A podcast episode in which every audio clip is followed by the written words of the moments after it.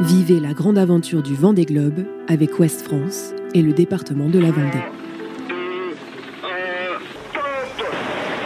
Ce sera le début d'une aventure de 3 mois avec 45 000 km à parcourir. Seul, sans assistance, sans escale. Sur leur bateau de 18 mètres à, à travers l'Atlantique, le Pacifique et les tempêtes de l'océan Indien. Le vent des globes du rêve.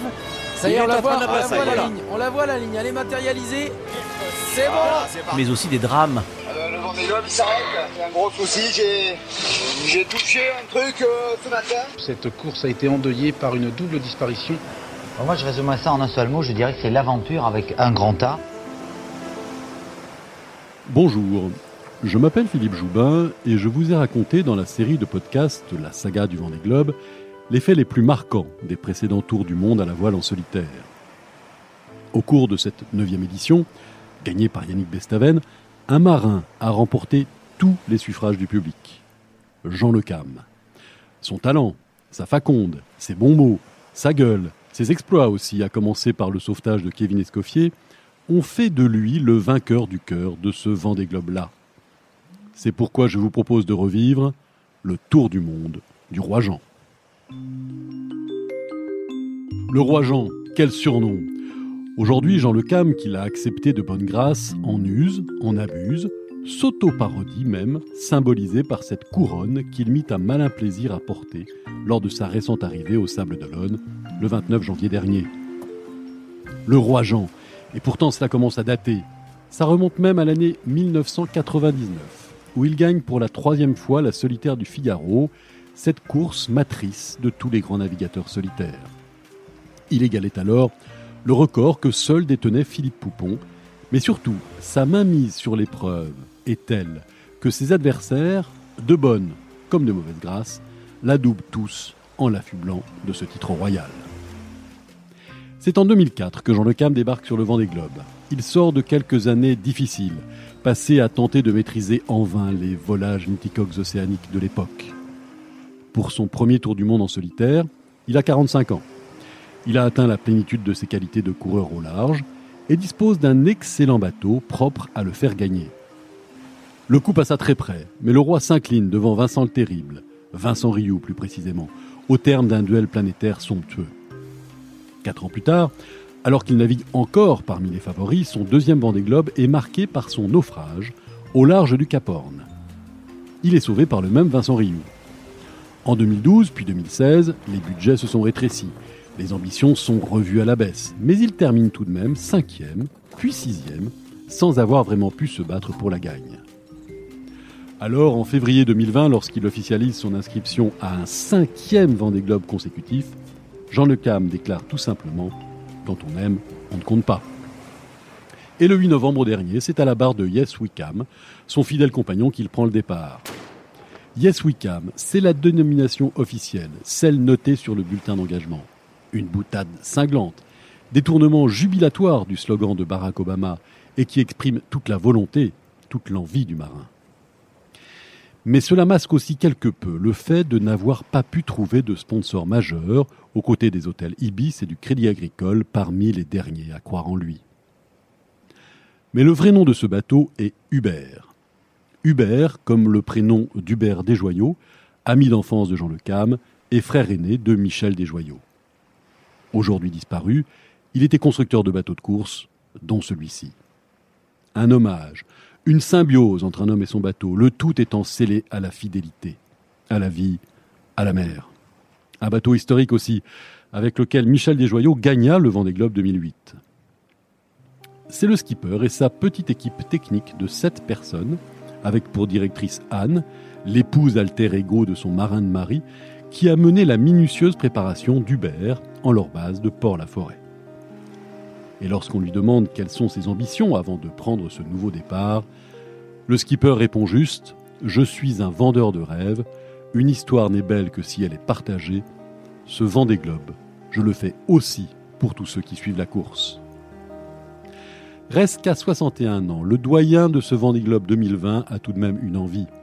Terminer premier des bateaux classiques, ceux qui ne disposent pas de foil, ces grandes pales latérales qui permettent aux plus fins voiliers de s'élever au-dessus de la surface et de gagner en vitesse. Une sorte de deuxième catégorie, en somme, accessible financièrement, mais où l'histoire n'est pas moins belle. D'ailleurs, d'emblée, en se vent des globes, elle est belle, très belle même.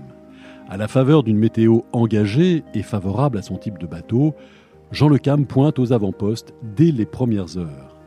Il est ainsi, au gré des classements, relevé en tête de la flotte. Le 13 novembre, alors qu'il est deuxième derrière le Britannique Alex Thompson et commence à affronter une méchante tempête nommée Theta, il commente ainsi ses premiers jours de course.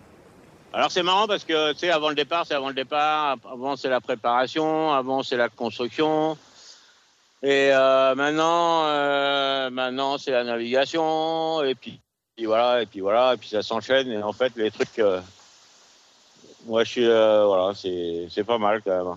On va pas dire là je peux pas être pas content quoi si je suis pas content là si je suis pas pas content alors je serai jamais je serai jamais content quoi. Donc je suis content. Et le voilà de toujours ponctuer les petites vidéos qu'il envoie à terre de son célèbre gimmick. Bon, allez, euh, à bientôt et puis euh, je vous embrasse et à plus. Ciao. Yes, we come. Bien accroché à la quatrième place, il coupe l'équateur le 19 novembre et bascule dans l'hémisphère sud sans oublier bien sûr l'offrande que tout marin se doit d'effectuer au dieu des océans pour le passage de l'équateur, on va quand même euh, faire quelque chose parce que sinon, euh, là, on va plus voir l'hémisphère nord et, nous-mêmes, nous allons plus nous voir pendant deux mois.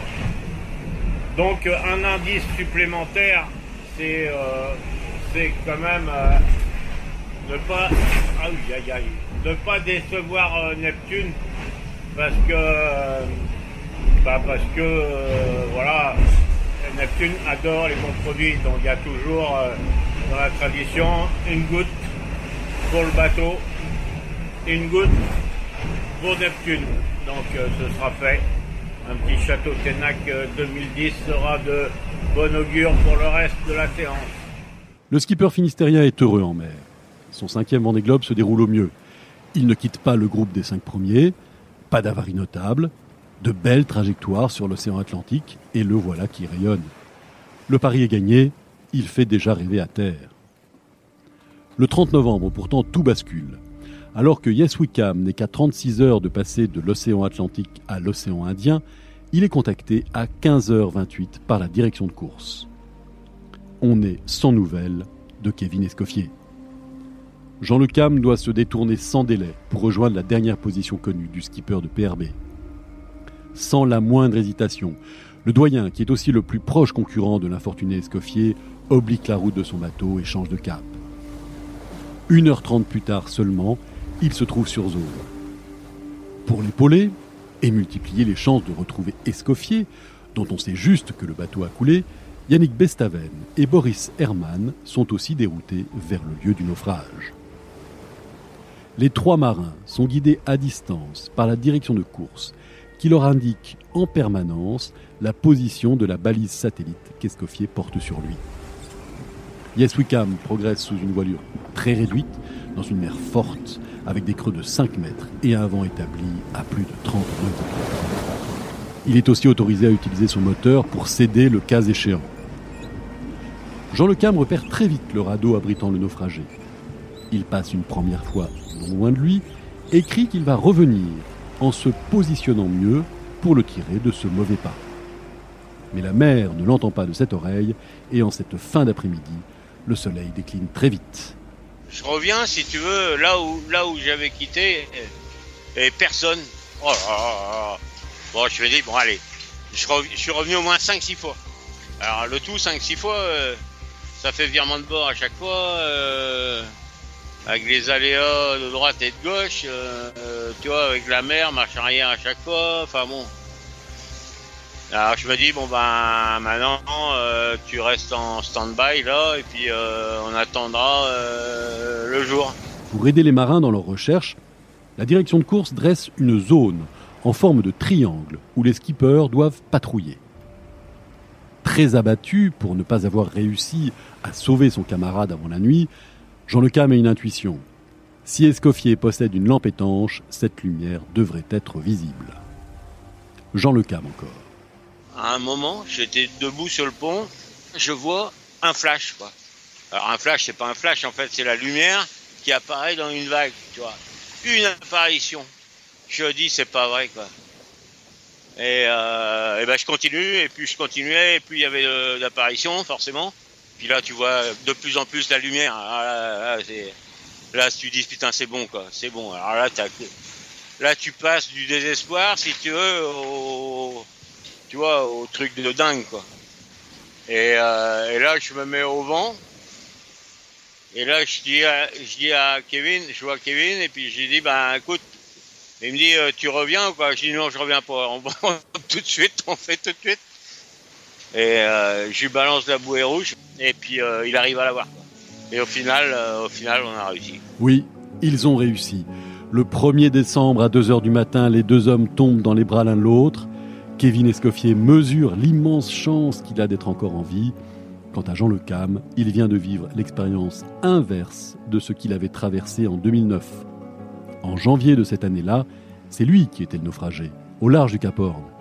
Et son sauveteur ne fut autre que Vincent Rioux, alors skipper du PRB, comme Escoffier.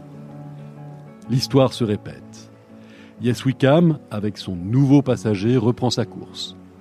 Il est alors septième, à 452 000 nautiques du leader, soit 837 km. Et quelques jours plus tard, le jury international accordera une bonification de 16 heures 15 minutes à Jean Le Cam pour le temps passé lors du sauvetage. Ces 16 heures 15 seront, à l'arrivée, déduites de son temps de course. Peu après le sauvetage, les deux hommes sont contactés par un prestigieux correspondant, le président Macron, avec lequel ils tiennent une visioconférence depuis le Grand Sud. On est hyper fiers, hyper heureux pour Kevin et vous, et pour, la- pour toute sa famille, et, et hyper fiers de ce que vous avez fait. Ok, bon bah super, merci de nous avoir, nous avoir euh, passé un, un petit moment ensemble. Ah, ça m'a fait super plaisir. Et, et je peux vous dire que ça me fait du bien aussi. Et donc, euh, Monsieur le Président, yes, we come. Quelques jours plus tard, Jean Le Cam apprendra aussi qu'il deviendrait dès janvier officier dans l'ordre du mérite maritime pour ce remarquable sauvetage. Mais maintenant, où et comment débarquer Kevin Escoffier? Après avoir envisagé un temps de le déposer en Nouvelle-Zélande, à deux semaines de mer de là, la solution est rapidement offerte par la Marine nationale française. Le Nivose, frégate de surveillance qui croise alors dans cette partie de l'océan Indien, se propose de prendre le rescapé à son bord. Mais il y a tout de même cinq jours de mer à courir avant cette rencontre du bout du monde. Les deux hommes, qui se connaissaient, mais pas intimement, se découvrent et deviennent très complices.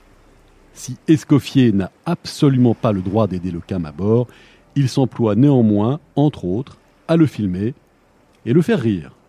La preuve. Bonjour, on est toujours à bord de Yes Wickham. Regardez.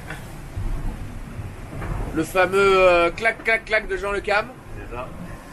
Qui vient de passer des heures et des heures à la barre. Bah ouais, ouais, parce qu'on avait un, on avait un, un problème de. Voilà, euh, un problème de pilote, et du coup, il a fallu que je barre euh, pendant 10 heures. Et il y, a un po- il y a un poisson, il y a un poisson volant qui est arrivé, qui m'a percuté la joue. Et voilà, là, j'ai encore une petite cicatrice, mais euh, ouais, ça va passer, je Ah, pense. tourne, tourne la tête, voir, fais voir. Oh punaise. Et ça, c'est un poisson volant des mers du Sud, donc. Voilà, c'est ça. Ils sont très agressifs. Ils ont un petit, ils ont un petit bec. Et en fait, quand ils arrivent sur toi, crac, ils essaient de, te- de te mordre. Juste, c'est réflexe. On, on se rend, on se rend pas compte des dangers, des dangers du Vendée Globe. des Ah non, mais on s'en rend, rend pas bien compte de sa juste hauteur. Non, non, non, mais c'est vrai. On n'en parle pas assez des, des, des, des- des poissons volants, le- la per- qui percutent la coque. Ok, on les entend, mais qui nous percutent nous, euh, c'est euh, voilà. Et c'est, ça fait vraiment, voilà, ça fait, un- ça fait vraiment un, un choc. Ouais, t'es bien marqué. Ah, T'es bien marqué. sonné.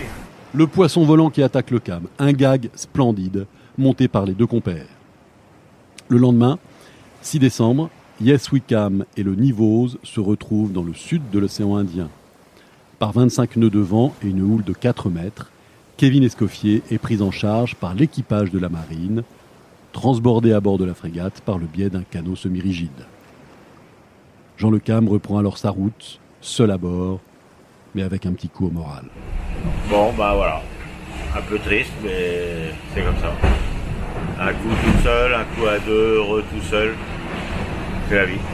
Allez, à plus, ciao et je vous embrasse. Se trouve alors dans le sud des îles Kerguelen, et un malheur ne venant jamais seul, le skipper de Nouveau Solitaire se rend compte peu après que son bateau est victime d'une grave avarie. Très grave même. Mais il n'en parlera qu'à son arrivée pour ne pas inquiéter, pour ne pas non plus informer ses adversaires de ses mésaventures dans le cadre de cette grande intox que sont parfois les courses au large, et ne pas non plus prêter le flanc aux polémiques. Le 7 décembre, lors d'une liaison avec le PC Press de la course, il laisse entendre à demi-mot que tout n'est pas si rose. On a quand même eu des conditions, euh, on va dire, assez exceptionnellement musclées depuis, euh, depuis déjà maintenant, je ne sais même plus combien de jours, mais c'est sans arrêt, quoi. Il n'y a pas de répit, quoi. Donc euh, c'est c'est vrai que c'est dur pour pour les hommes et c'est dur pour le matériel. Donc donc maintenant Maintenant, voilà, il va falloir un peu inspecter tout ça, regarder, euh, parce que à force de, à force de force, euh, voilà, il faut pas, il peut y avoir des soucis. Les soucis, c'est le délaminage de la coque du bateau. Un bateau de course est fabriqué en carbone, différentes peaux de fibres étant posées les unes sur les autres avec en certains endroits une mousse spécifique entre chaque couche. Jean Le Cam détecte ainsi une zone longue de 1,40 m sur 70 cm de la coque endommagée. Quand euh, j'ai débarqué Kevin sur le Nevos, j'étais dans le front chaud. Et puis le lendemain, euh, je vais voir à l'avant, le bateau était délaminé. Donc quand tu as la coque, si tu veux, qui, qui bouge de 5 cm comme ça et que tu as la mousse qui craque, tu te dis putain, ça va péter d'un moment à l'autre. Si ça pète, tu coules. Et là où on était, tu veux, il fallait que je trouve une solution. Donc j'ai réparé une première fois avec des cloisons, j'ai découpé les ballages avec du carbone jusqu'au cou. Pas assez de résine évidemment. Au final, il me reste un demi-tube de sika, même pas. Donc ça veut dire que ça l'a fait quand même. Et après ça a repété quand. Euh, on est monté nord à un moment avec beaucoup de, beaucoup mer. Ceux qui ont vécu ça, ils doivent s'en rappeler. Ça a repété. Donc, euh, arrêt deuxième fois, réparation, temps de séchage. Pour réparer la première fois, il découpe à la meuleuse un de ses ballastes, ces énormes réservoirs qui servent à équilibrer le bateau. Il y a du carbone partout dans le bateau, et il réalise d'immenses panneaux dans lesquels il perce 130 trous. Il pose les plateaux sur la plaie et, à la seringue, injecte de la résine pour coller et solidifier. L'avarie est tellement importante, mais surtout, elle laisse planer une telle menace que Jean Le Cam imagine abandonner et faire route vers la Nouvelle-Zélande. Il a aussi en tête le naufrage de Kevin Escoffier, bien sûr, dont le bateau a coulé après s'être ouvert en deux. Il ne faudrait pas que cela arrive aussi à Hubert. L'issue ne serait pas forcément aussi heureuse pour le marin. Mais cela tient, puis casse de nouveau la Nouvelle-Zélande dans le sillage. Cette fois, c'est au milieu de l'océan Pacifique, non loin du fameux point Nemo, l'endroit le plus éloigné de toute Terre. Pas bon pour couler. Alors il reprend son œuvre et répare, en utilisant du coup les lattes de secours de la grand voile, ces immenses joncs rigides et cautérise la plaie avec sa bouilloire brûlante. La prochaine terre est le Cap Horn. Il songera là encore y jeter l'éponge. Mais pendant un mois et demi, jusqu'à son arrivée au Sable d'Olonne le 29 janvier donc, le CAM restera sous cette menace continue, acceptant de vivre dans ce stress permanent. J'ai connu pas mal de trucs assez difficiles dans ma vie, mais là, là, j'ai connu l'insoutenable. Et en fait, l'insoutenable, on arrive, on y arrive quoi. On y arrive quand même quoi. On y arrive. C'est toujours incroyable l'être humain, comment il, comment il réussit à faire des choses euh, que, que tu dis c'est pas possible quoi. Et que je sois là aujourd'hui, c'est un miracle quoi. C'est euh, c'est tout simplement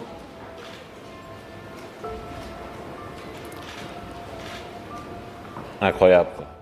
Dans le domaine des mésaventures extrêmes, voilà de quoi faire passer son naufrage de 2009 loin derrière. Ah bah oui, parce que le chavirage, si tu veux, c'est un truc en fait. Tu es sur un bateau, il chavire, 19 heures après, il y a Vincent qui vient te chercher. Ce n'est que 19 heures. Ce n'est pas un mois et demi. Tous les jours, chaque heure, chaque vague. Chaque jour, chaque heure, chaque vague, Jean Le Cam vivra ainsi sous cette terrible menace. Et pourtant, il parvient à trouver du réconfort dans sa course, la course majuscule. Quelques jours après la première réparation de sa coque, Le Cam se retrouve ainsi en plein sud de l'océan Indien entouré d'autres concurrents. Drôle d'endroit pour une rencontre. Euh, c'est quoi, il y a deux jours, on était à, on était à vue, quoi. Deux jours, j'avais quatre bateaux au visuel, quoi. Pas à l'AIS, hein, deux jours, euh, voilà. euh, C'était quand même incroyable. Et euh, bon, bah là, c'est fatigant, hein. Moi, honnêtement, avoir les mecs à l'AIS tout le temps, c'est un peu épuisant. Et donc là, je préfère avoir un peu de distance. C'est pas plus mal, ils sont un peu plus sud. Mais de quoi aussi redonner le moral, tout en regonflant le sentiment de compétiteur qui habite le roi Jean. La traversée du Pacifique le voit conforter son rang aux avant-postes, tout en ayant encore une réparation délicate du délaminage de son bateau à mener. Mais le 4 janvier, enfin, c'est la délivrance avec le passage du mythique Cap Horn, le septième de sa carrière. La météo est si mauvaise qu'elle le contraint à faire un long détour, très loin au sud de la pointe extrême de l'Amérique latine. Du coup, s'il songe encore à l'abandon, cette route l'en empêche quelque peu. Et c'est un message émouvant qu'il envoie à terre depuis le Cap Horn à tous ceux qui le suivent avec ardeur.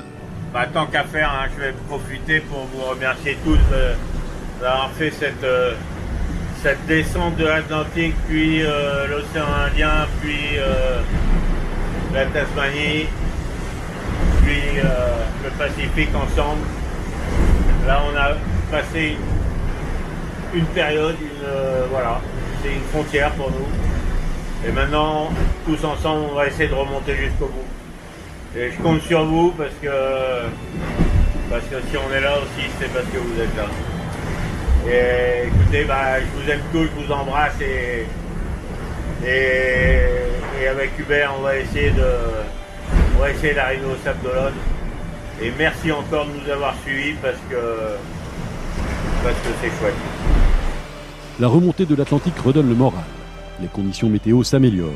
Et même s'il navigue en permanence sous la menace de cette coque qui peut se rompre à tout instant, le CAM expliquera plus tard qu'il lui est plus facile d'imaginer se retrouver dans son canot de survie lorsque l'eau est chaude que dans le Grand Sud où elle est glacée. La bagarre est intense. Et le roi Jean ne laisse pas sa part au chien, même s'il mesure pertinemment que gagner lui sera bien difficile. Devant, les Bestaven, Dalin, Burton ou Ruyant à bord de bateaux à foil se sont envolés. Et puis Hubert est fatigué. Profitant d'une météo clémente, il doit même se résoudre à grimper dans le mât pour y lâcher l'ancrage d'une de ses voiles et la réparer sur le pont. Il n'hésite pas à filmer alors qu'il se trouve perché en haut de ce que les marins surnomment le pommier. Bon bah voilà, on est encore dans une situation euh, un peu scabreuse. Ça n'en finit pas, ça n'arrête pas. Mais bon, voilà. S'il faut quand il faut, il faut. Et une fois que c'est fait, c'est fait. Alors je vais vous faire clac clac clac. Alors là-bas, voilà, le soleil euh, couchant. Là, je vais vous faire le pont du bateau. Voilà. Là, le panneau solaire. Là, il y a mon pantalon. Voilà la situation, euh, la situation accrochée à son arbre, euh, comme un caméléon à sa branche. Allez, salut, ciao, à plus. Le poteau noir est vite traversé. La fin de course s'annonce haletante et serrée. La stratégie d'atterrissage se met en place. À deux semaines de l'arrivée, alors qu'il occupe la neuvième place, le roi Jean retrouve son appétit d'ogre. Là, on est dans la meilleure position qui soit. On est le chasseur. Et de, devant, ta ta ta ta ta ta. c'est derrière, tu as une vision des choses, tu as les éclaireurs qui sont devant, et tu fais tes choix.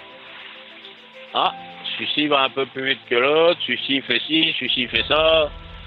Euh, nous, on n'a rien à perdre, on a tout à gagner. Donc, voilà, tu sais, quand t'as, quand t'as rien à perdre et t'as tout à gagner, c'est mieux que quand t'as tout à perdre. D'ailleurs, t'as qu'à demander à un certain, euh, on va dire, maître coq. On verra, on verra à la fin, mais, euh, mais la situation n'est pas désagréable, on va dire. À terre, la Lecam Mania bat son plein.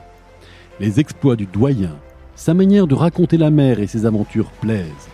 Les articles de presse dithyrambiques se multiplient. Le journal L'équipe le compare fort justement à Forrest Gump, ce héros discret que tout le monde prend pour un idiot, mais qui avance.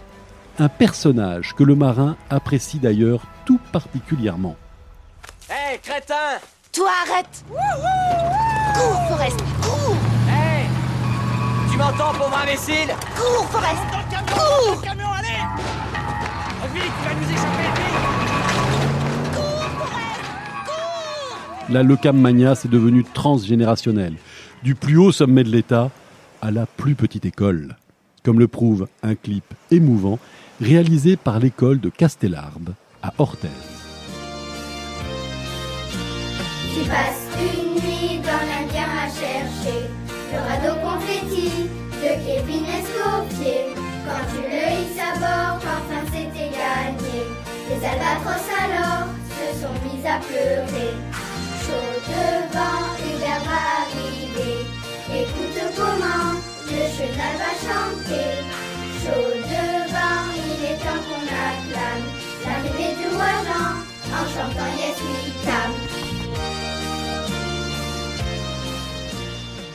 Le 27 janvier, enfin, à 19h39, Charlie Dalin coupe en premier la ligne d'arrivée au Sable d'Olonne, devançant Yannick Bestaven, qui arrive, lui, le 28 à 3h19.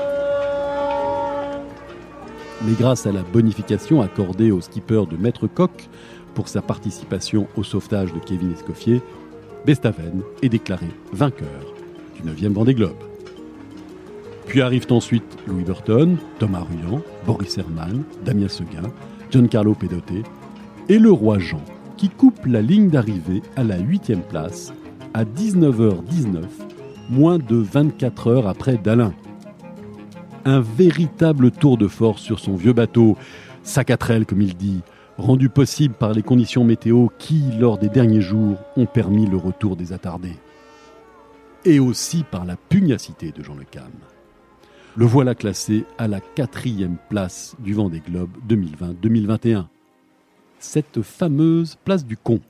Euh, forcément, place de con, 2 deux, deux, t'as pas gagné, 4 t'es pas sur le podium. euh, bon, c'est pour ça que j'aime bien le 1, le 3, le 5, et puis le 8, je sais pas pourquoi. Et donc j'étais 8, donc j'étais finalement j'étais bien à 8. Bon. Et euh, les choses ont fait que bon, moi, je finis 4 à la place du con. Donc en fait, en fait, ce que j'ai fait, c'est que j'ai soulagé l'éventuel con qui aurait pu être à ma place.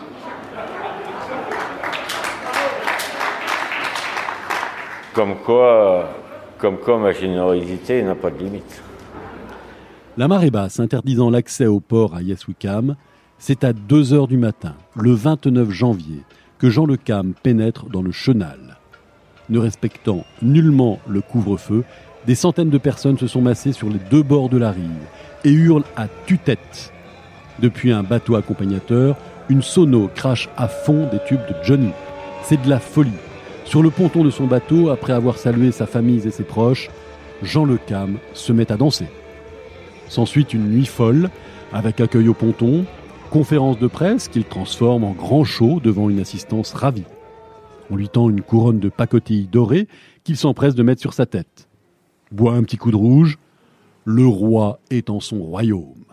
Avec sa joie, ses bons mots, son talent de narrateur, avec ses phrases simples et touchantes, sa gouaille, sa gueule, ses messages d'espoir, Jean Le Cam est un enchanteur.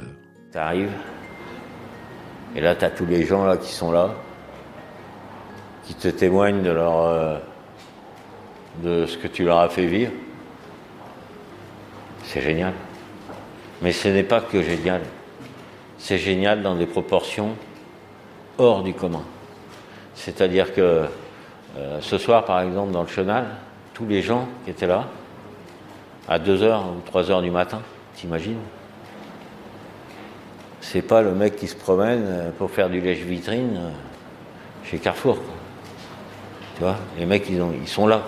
Et tu sens cette âme-là, cette profondeur, cette sincérité.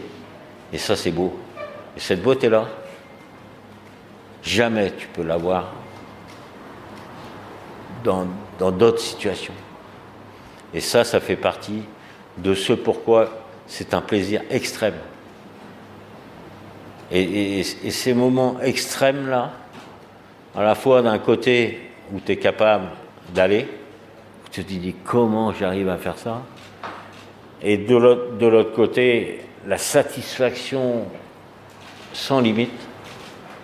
Et je disais toujours, c'est le blanc, c'est le noir, c'est des extrêmes. Et voilà, faut-il connaître la haine pour connaître l'amour? Alors quand on a dit ça, quand on a dit ça, trop dire fait rire, bien faire fait taire. Une phrase qui aura été son mantra au cours de ce Vendée Globe. Puis le roi Jean s'est retiré sur un nouveau pas de danse. Le roi en a terminé. Vive le roi et merci à lui.